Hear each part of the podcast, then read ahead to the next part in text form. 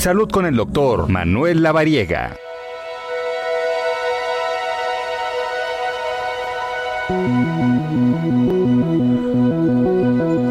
El primer miércoles del mes de octubre se conmemora el Día Mundial de la Parálisis Cerebral.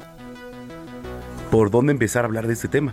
En la línea telefónica ya está nuestro colaborador de cabecera, el doctor Manuel Lavariega. Togallo, ¿cómo estás? Tocayo, ¿cómo te va? Muy buena tarde a ti, a todo el auditorio y a todo el público. Muchísimas gracias. Hablar de la parálisis cerebral es un tema complicado. ¿Por dónde empezar?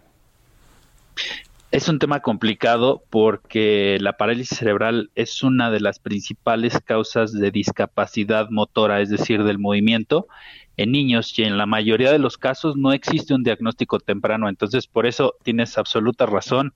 Es un tema complicado y que también debemos de estar sensibilizados. Sí, sí, sí, por supuesto, porque, a ver, parálisis cerebral, ¿qué significa tener parálisis cerebral? O sea, es, digo, y pongo un ejemplo, Michael Schumacher, ¿no? Que a lo mejor fue una estrella, fue una leyenda y de repente tiene parálisis cerebral. ¿Qué significa tener esto, Tocayo?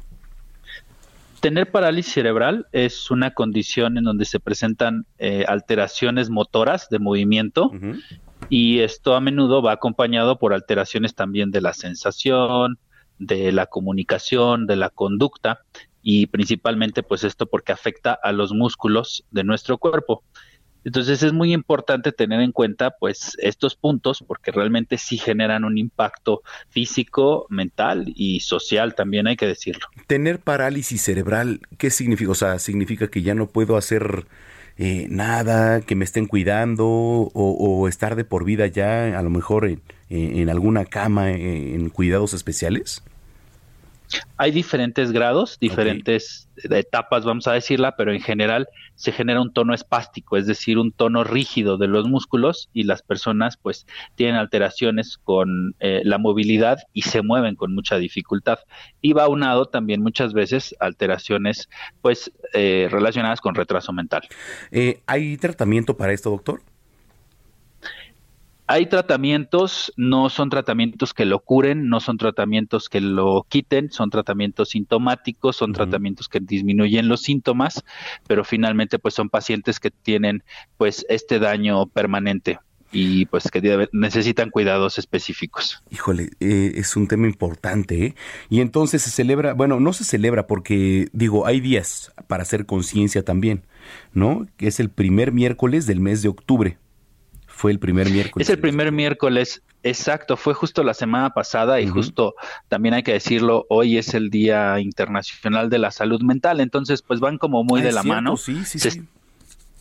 Entonces creo que vale mucho la pena que platiquemos de estos, de estos temas ahora, porque a veces lo dejamos de un lado y realmente son condiciones que nos afectan como sociedad y que vale la pena tal vez que sí usemos el tema, el, el concepto celebrar, porque bueno, finalmente nos crean conciencia, nos hacen ver a personas que tal vez requieren de la ayuda de todos nosotros como personas, como sociedad y como médicos, y pues que también pues nos permiten hacer diagnósticos oportunos. Sí, claro, y el propósito, ¿no? De, de esta fecha pues es visibilizar este trastorno mental más grave que están padeciendo los miembros de la sociedad global, ¿no? Para generar un conjunto, pues por ahí de estrategias que sirvan de apoyo a, a muchas personas y les permita sobrellevar su enfermedad o curarse o curarse definitivamente. ¿Se podría curar, doctor?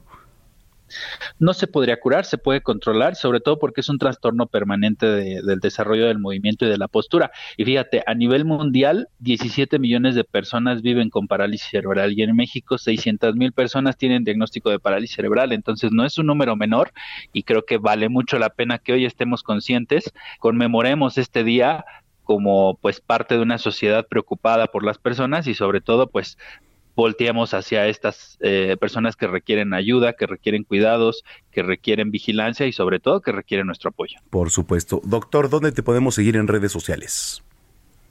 Claro que sí, me pueden encontrar como DR La Variega Saráchaga. Ahí estamos muy presentes durante todos los días para poder darles información para prevenir y cuidar su salud. Gracias. ¿Harás Facebook Live en la semana? El miércoles tenemos, ahí los esperamos. Perfecto. Te mando un abrazo y gracias, Tocayo.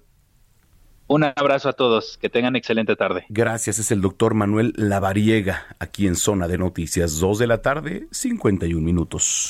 Heraldo Radio.